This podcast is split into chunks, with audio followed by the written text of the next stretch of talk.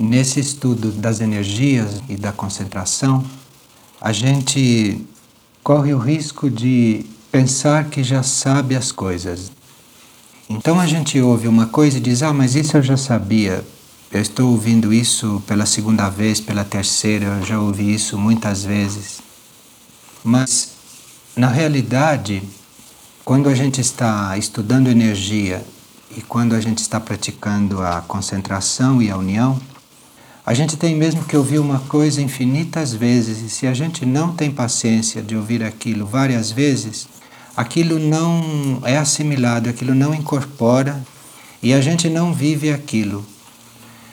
A gente pode ouvir uma coisa uma vez e ficou gravado, a gente já ouviu, mas só ficou na memória cerebral, não foi para mais fundo. E depois a gente ouve outras vezes aí a coisa começa a descer mais um pouco. E depois de muitas vidas, depois de muitas encarnações em que a gente está ouvindo a mesma coisa, aí finalmente a gente começa a pôr aquilo em prática. Então, quando a gente parece que escuta uma coisa pela primeira vez e já sabia, aquilo encontra na gente um eco, parece que aquilo já era conhecido quem sabe quantas centenas de vezes a gente ouviu aquilo e ainda não pôs em prática, ainda tem que ouvir. E parece que a gente não é mais colocado na situação de ouvir uma coisa outra vez quando a gente realmente está vivendo aquilo. Então o karma não leva mais a gente a ouvir aquilo. Mas enquanto a gente está ouvindo, é porque ainda não pôs em prática e porque ainda precisa escutar. E isso é muito dentro da energia do primeiro raio, que é um raio muito paciente, é uma energia muito paciente, que trabalha desde o princípio dos tempos sem até agora ter se incorporado realmente. É a própria energia da paciência. E existe uma história muito interessante para a gente visualizar bem como é o trabalho para ser feito. Havia um jovem que queria aprender concentração, que queria união com o eu superior, queria todas essas coisas que nós queremos. Então ele foi procurar um instrutor. E ele explicou para o instrutor o que que ele precisava, o que que ele queria, e disse para o instrutor aquilo que nós dizemos, que nós queremos fazer, que nós queremos conseguir, etc. Então o instrutor disse: Venha, pegue suas coisas e venha viver aqui. Venha passar uns tempos aqui comigo e a gente vai trabalhando. Então o jovem pegou as coisas e foi lá para a casa do instrutor. O instrutor então observou, vivendo juntos, observou uma série de coisas que precisavam ser transformadas, que precisavam ser mudadas. Como, por exemplo, de manhã, quando o jovem acordava, né? a forma como ele se levantava, a forma como ele se vestia, a forma como ele calçava o sapato, tudo isso eram coisas que precisavam ser aprendidas, que ele nunca tinha sabido como fazer isso realmente. E outras coisas que foram surgindo, e quando o instrutor já tinha um quadro da situação, então disse: Bom, então agora a gente vai começar a trabalhar. E disse: Olha, aqui tem uma ave embalsamada, uma pequena ave embalsamada. Você fica a manhã toda olhando para esta ave e tudo aquilo que você for vendo nesta ave, você vai escrevendo. E depois, à tarde, terminada a manhã, você vem me dizer o que você viu nessa ave. Então o jovem ficou diante da ave, ficou olhando a ave, olhou, olhou, olhou, viu tudo o que ele podia, escreveu todas as coisas que ele tinha visto e à tarde levou o relatório para o instrutor. O instrutor não leu o relatório, pegou o papel e disse: Bom, então amanhã você fica o dia inteiro diante da ave e fica olhando a ave de novo e faz um outro relatório explicando tudo aquilo que você está vendo na ave. O rapaz achou estranho que ele não tivesse lido o primeiro e já mandasse fazer o segundo e demorando mais tempo, mas ficou assim. E o papel ficou lá com o instrutor. E aí passou mais um dia, ele voltou com o segundo relatório e o instrutor não leu o papel de novo e disse: Agora você volta e fica três dias olhando a ave e veja bem o que está lá na ave, porque a gente sempre descobre mais coisas e você então vai descobrir outras coisas. E vai escrevendo os três dias tudo aquilo que você for vendo lá. E passou um tempo assim, fazendo esse exercício. E todos os dias o instrutor via que ele levantava do mesmo jeito, que ele calçava o sapato do mesmo jeito, que ele não tinha ritmo para se vestir, que ele levantava um dia com pressa, outro dia devagar que às vezes ele levantava atento, às vezes ele levantava distraído. Então ele era mandado sempre observar aquela ave e escrever o que ele estava vendo na ave. E um dia ele disse: Olha, eu já contei até as penas da ave, eu sei quantas penas aquela ave tem, eu contei uma por uma e escrevi aí, e você não leu, nem sequer leu. Eu não sei mais o que falta para eu conhecer daquela ave, porque não tem mais. Isso de eu ter contado pena por pena, isso diz tudo. Aí o instrutor disse: Mas será que a ave está à vista mesmo? Será que esse trabalho está terminado? Ele falou: Eu realmente não sei mais o que fazer ali. Porque eu já sei tudo que tem a ave, já escrevi tudo que eu podia e realmente não, não há mais nada a fazer. Se você me mandar de novo lá, eu não, não sei o que vai acontecer, porque eu já estou cansado disso. Não. Aí ele disse, mas precisa ir mudando a atitude diante da ave. Você fez tudo isso, contou as penas e tudo, mas você esteve sempre com a mesma atitude. Será que não tem uma mudança de atitude aí? Porque você já observou como é que você levanta? Ele disse: Ah, um dia eu levanto mais depressa, outro dia eu levanto mais devagar, depende do que eu tenho para fazer. Pois é, tem um dia que eu calço o sapato depressa, outro dia eu saio com o sapato desamarrado, outro dia eu olho no espelho rápido, outro dia eu não olho no espelho. Ele disse: Pois é, volta lá, faz de novo o estudo sobre a ave, começa desde o começo o estudo sobre a ave e com paciência, não é? Muda de atitude, talvez tenha que descobrir uma atitude diante daquilo que a ave está te mostrando. E assim foi. E ele foi mudando de atitude realmente com isso. A atitude dele foi realmente mudando.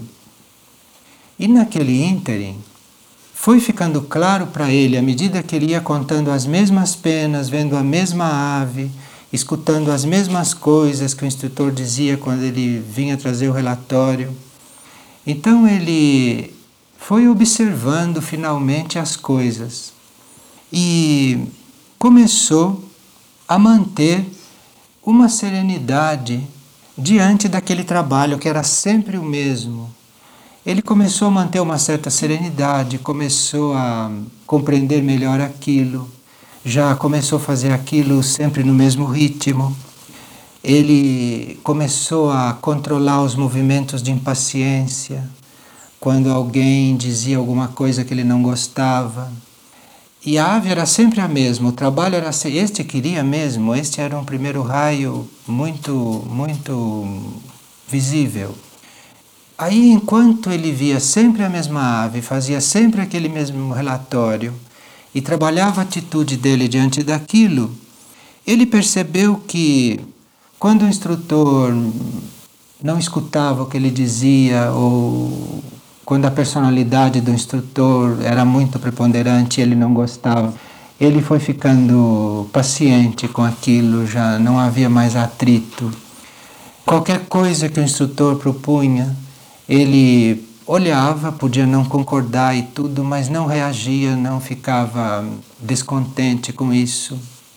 E depois ele descobriu E isso era uma coisa que ninguém tinha chamado a atenção dele, nem o instrutor, ninguém tinha falado nisso, isso não tinha sido estudado diretamente. Mas depois de não sei quanto tempo que ele ficou observando a ave, copiando e contando as penas e tudo, ele percebeu que estava comendo mais devagar, ele percebeu que estava mastigando a comida, ele percebeu um novo ritmo naquela forma de se alimentar. E Aí ele disse: Mas até quando nós vamos continuar? Porque eu gostaria de saber as coisas que eu ainda tenho que trabalhar. Aí o instrutor disse: Não, mas eu não vou apontar as coisas que você tem que trabalhar. Você continua fazendo o mesmo trabalho e você mesmo vai vendo, vai surgindo em você o que você vai ter que trabalhar em você. E um dia ele descobriu que as pessoas não o seduziam mais, que as pessoas não o alteravam mais. E ele disse um dia para o instrutor: se uma pessoa chega com uma fisionomia agradável, isso não me diz nada. A pessoa para mim é a mesma. Se ela chega com uma fisionomia desagradável, também para mim é a mesma coisa. E ele viu que não se envolvia mais com traço de personalidade de ninguém, que aquilo era um, uma coisa que não tocava mais. E aí ele descobriu que não tinha a menor importância ele saber quantas penas a ave tinha e qual era o tamanho da ave, qual era o peso da ave, que aquilo tudo não tinha a menor importância, que o que tinha importância é ele ter feito aquilo o tempo que era preciso porque aí, através daquilo, ele descobriu uma porção de coisas e ele transformou uma porção de coisas nele. E uma das coisas que mais vieram à tona nesse estudo, uma das coisas que mais ficaram claras, além da necessidade da repetição, além da necessidade de realmente se contar a pena de uma ave várias vezes para saber se a gente não está enganado, porque podia ter falhado uma então contava todas as penas de novo. O importante era a mudança de ritmo que se operava no indivíduo, era a transformação que se operava no indivíduo.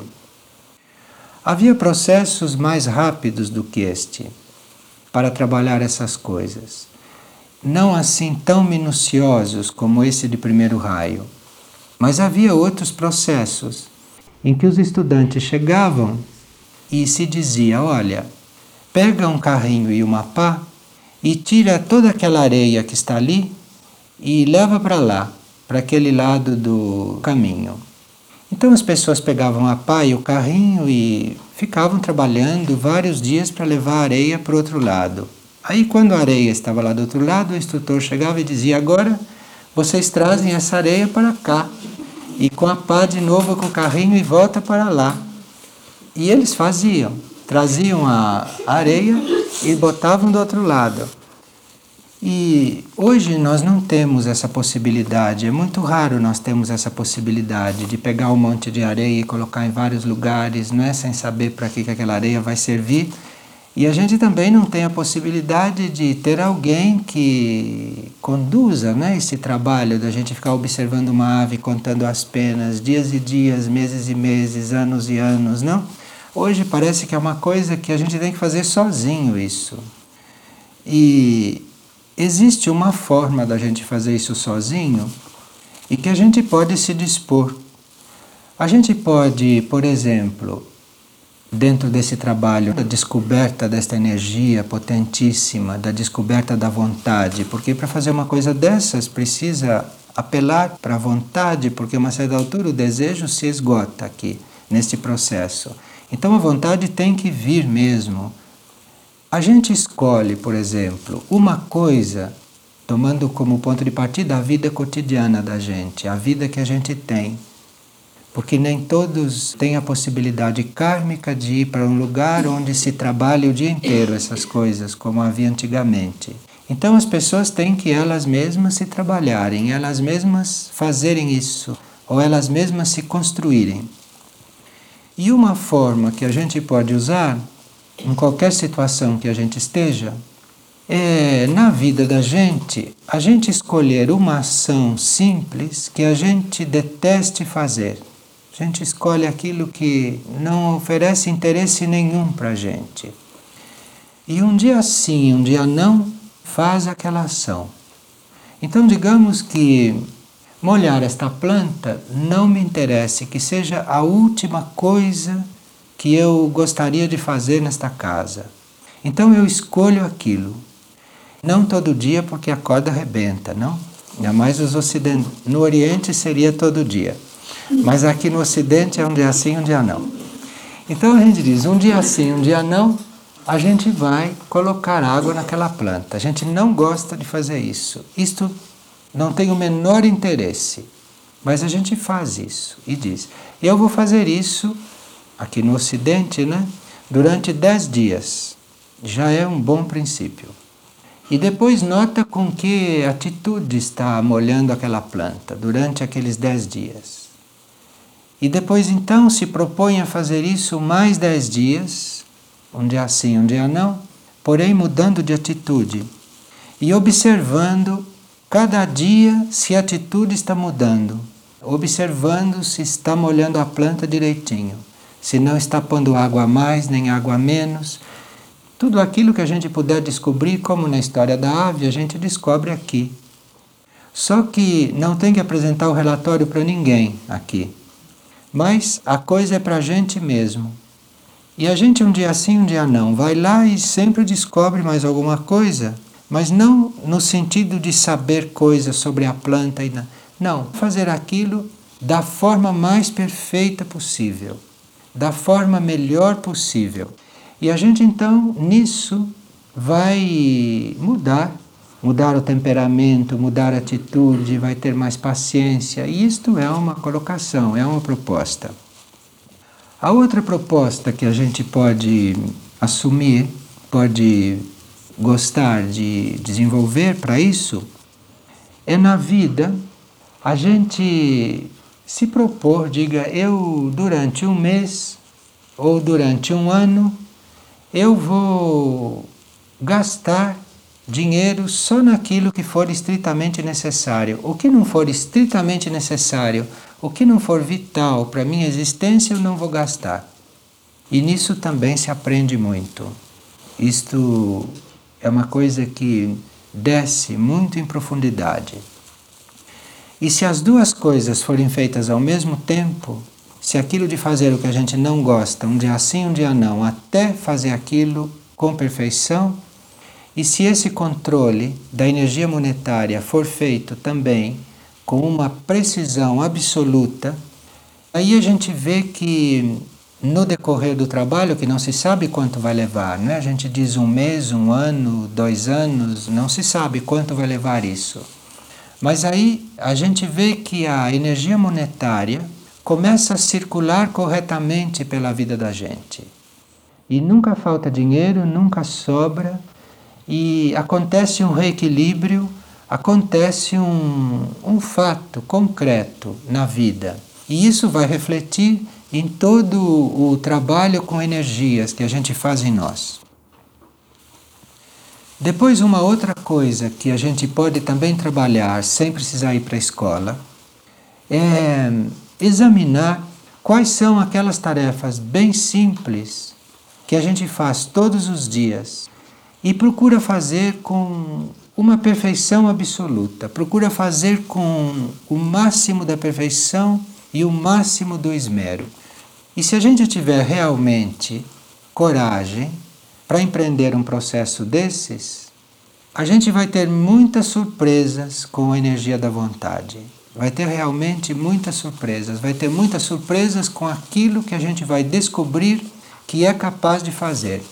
Mas enquanto a gente disser, olha, eu já estou cansado disso, ou eu já ouvi isto 20 vezes, ou eu já fiz isso a vida inteira, todas essas coisas que a gente diz normalmente, tudo isso reprime esta energia.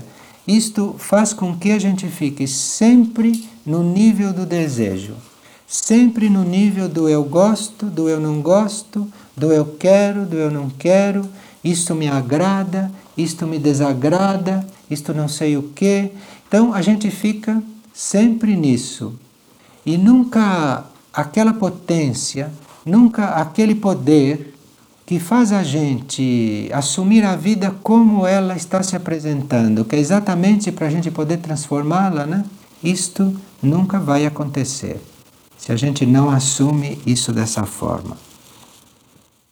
Mesmo aquelas pessoas que diziam não gosto de rotina e vou sair viajando pelo mundo, elas têm que acordar todo dia, elas têm que calçar o sapato, elas têm que se vestir, elas têm que fazer as mesmas coisas, elas têm que fazer os mesmos gestos.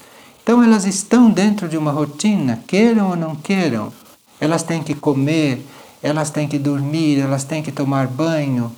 Queira ou não queira, a gente está dentro disso.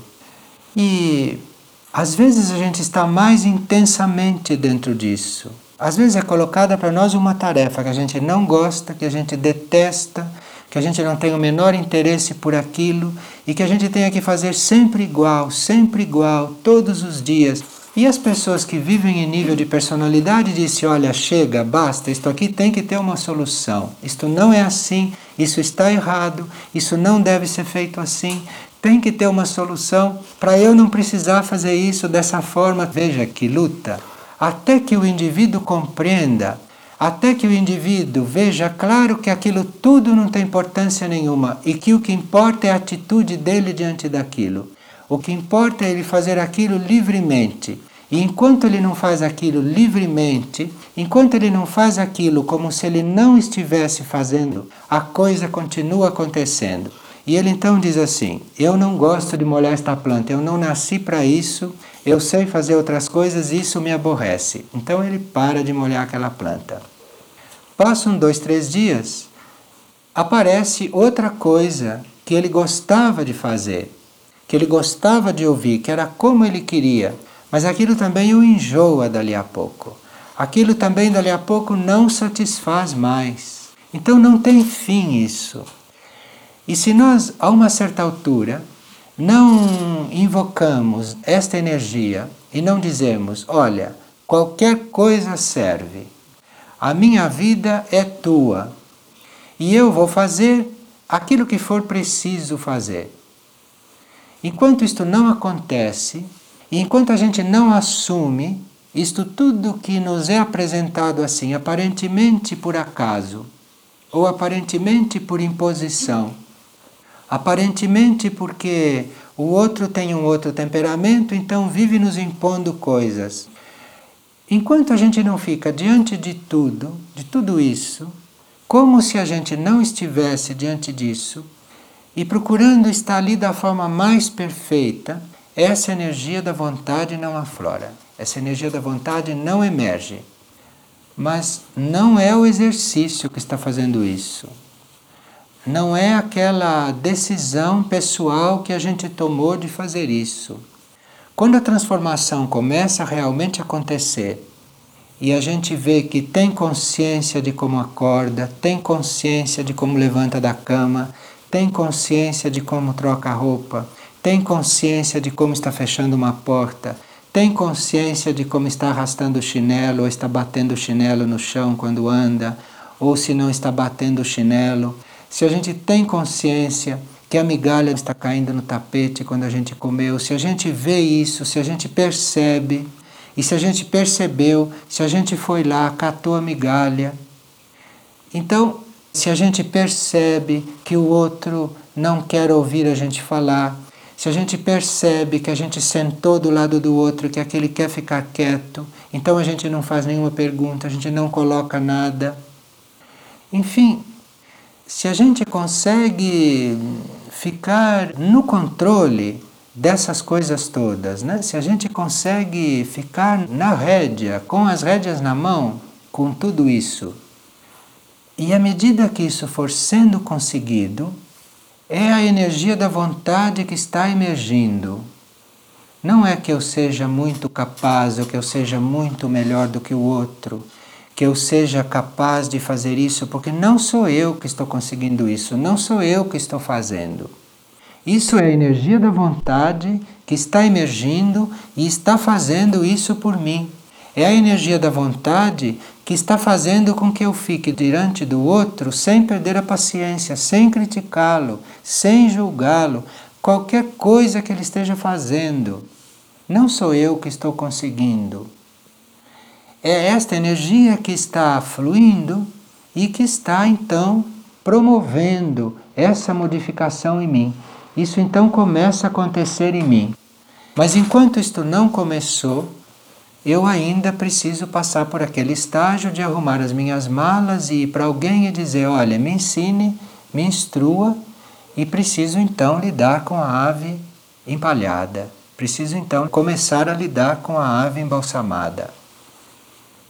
Porque a vontade é uma coisa que sabe aonde quer chegar. Não é como o desejo que quer, mas não sabe mais nada, além do querer. Então, a vida fica muito precisa, a vida fica calma e ao mesmo tempo fica rápida. Entra num ritmo que não é nem calmo e nem rápido, essas duas palavras não servem, porque a vontade aplicada dá um ritmo que não tem palavras que descreva e que a gente começa então a experimentar. Os temperamentos de primeiro raio e mesmo que a gente não seja um temperamento de primeiro raio, a gente tem primeiro raio em qualquer raio que a gente tenha. E mesmo que a gente tenha um raio predominante, o primeiro raio está sempre atrás daquele. Então o primeiro raio está presente. E a diferença entre o primeiro raio pouco evoluído, o primeiro raio de média evolução que é onde a gente normalmente se encontra. E o primeiro raio evoluído é uma diferença muito simples. E se a gente refletir sobre essa gradação, sobre essa diferença de grau no primeiro raio pouco evoluído, no médio e no mais evoluído, a gente vai descobrir na gente muitas coisas a serem trabalhadas. Nós sabemos que esta energia da vontade e poder, ela tem um fundo de muita determinação e ela tem a ver muito com o centro da cabeça, o centro que fica no alto da cabeça. E ela tem a ver também muito com aquela força potente que está na base da coluna, ela tem muito a ver com isso, porque ela tem muito a ver com o sétimo. Então, quando a gente está sob essa energia de alguma forma, a gente tem muito desejo de exercer a vontade e o poder. Quando a gente ainda não despertou para essa realidade da vontade, a gente quer sempre que o outro faça ou seja como a gente quer. Em todos os níveis a gente encontra isso. Então, isto é o mínimo de evolução dentro dessa energia. Você pretender que o outro manifeste aquilo que você está esperando, aquilo que você deseja, aquilo que você precisa. Isto é, você exigir do outro aquilo que a tua expectativa está pedindo. Isto é o tipo inferior. Então, é pretender do outro uma coisa conforme eu acho que é. E dentro disso, vocês têm os tipos menos evoluídos em diferentes graus, em diferentes gradações. Quando a gente, depois de viver muitas experiências, desiste disso, porque quanto mais eu quiser que ela corresponda à minha expectativa, menos ela vai corresponder à minha expectativa. Isto para me ensinar, depois que eu chego num certo limite e que eu tenho que entrar no tipo médio. Então, eu vou conversar com ela e espero que a conversa tenha um determinado teor. E se eu já estiver num certo estágio evolutivo, que eu tenha que parar de esperar as coisas dela, aquilo que ela vai me dar nunca vai coincidir com aquilo que eu estou esperando. Isto é bom a gente saber. Então, isto vai me acontecer até eu me trabalhar no sentido de dizer, olha, já que eu tenho que ouvi-la, eu vou ouvir o que ela está dizendo. Eu vou ficar diante do que ela está dizendo da melhor forma possível, porque aí eu vou ver o que vai acontecer em mim, porque alguma coisa há de acontecer em mim. E esse tipo médio, de média evolução, já começa a entrar nesse nível. E muda então o temperamento dele. Dentro do próprio primeiro raio, muda o grau do temperamento dele. Quando ele entra nesse nível, ele já vai ter mais abertura e ter mais afinidade, não com aquele que traz as coisas como ele está esperando, porque isto é do tipo inferior. Ele vai ter exatamente mais abertura com aquele que traz as coisas que ele não está esperando e que mostram para ele um lado que ele não gosta de ver. Porque aí é como se ele estivesse diante de um espelho e aí ele que quer se trabalhar, que já decidiu pela vontade, que já abandonou aquele campo do desejo, ele vai estar diante disso exatamente como diante daquilo que ele necessita. Então, ele inteligentemente diz aquela frase que existe na tradição budista: ele diz, um inimigo é tão importante quanto o Buda para mim. Mas então, ele vê que aquele que está apresentando a ele exatamente o que ele não espera, exatamente o que lhe provoca mais resistências, é exatamente aquilo que ele precisa naquele momento. Então, isto é aquilo que eu mais necessito, então é exatamente para isso que eu me abro. Eu já contei aqui uma vez uma história que se passou comigo há muitos anos que eu cheguei diante de uma pessoa da qual eu esperava uma verdadeira revelação, como se eu estivesse chegando perto de um oráculo, que para mim era uma pessoa perfeita, e aquela pessoa virou para mim e falou assim: Ei, psiu,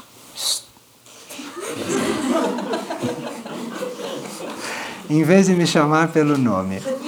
Então, era exatamente pelo que aquele coitado precisava passar naquele momento. E lhe veio aquilo que ele precisava passar. E finalmente esse tipo médio que já entendeu, não é? Que a coisa é ficar quieto, que a coisa é não, não se alterar, que a coisa é não reagir nesse sentido. Depois disso, então, surge o tipo superior, surge o tipo evoluído de primeiro raio, que, como consequência disso, ele se torna realmente um veículo da vontade. Ele se torna realmente um instrumento da vontade. Então aí muitas coisas podem ser realizadas através dele, mas que não são coisas humanas mais. Não são coisas que a gente constrói na vida humana. Aí a vontade, a vontade do raio, ou o propósito dos raios, seja o raio que for, seja a energia que for, consegue se manifestar através dele. Então, ele não diz mais a minha vontade, mesmo que ele já tenha sentido a vontade circular nele, mas é aquela vontade que flui através de mim. Então, é esta outra vontade que flui através de mim, vontade que eu não estou mais procurando, que já está fluindo, é esta então que realmente cria e que realmente cria em cooperação com a criação, e é isto realmente que transforma a terra. E o começo é um dia sim, um dia não, molhar aquela planta. É olhar no que eu estou gastando dinheiro e é ver as coisas que eu acho pessoalmente mais insignificantes e fazer aquilo com o máximo de amor e perfeição colocando-se um período, colocando-se um, um prazo, ou não se colocando prazo, fazendo de acordo com o próprio temperamento, de acordo com a própria possibilidade.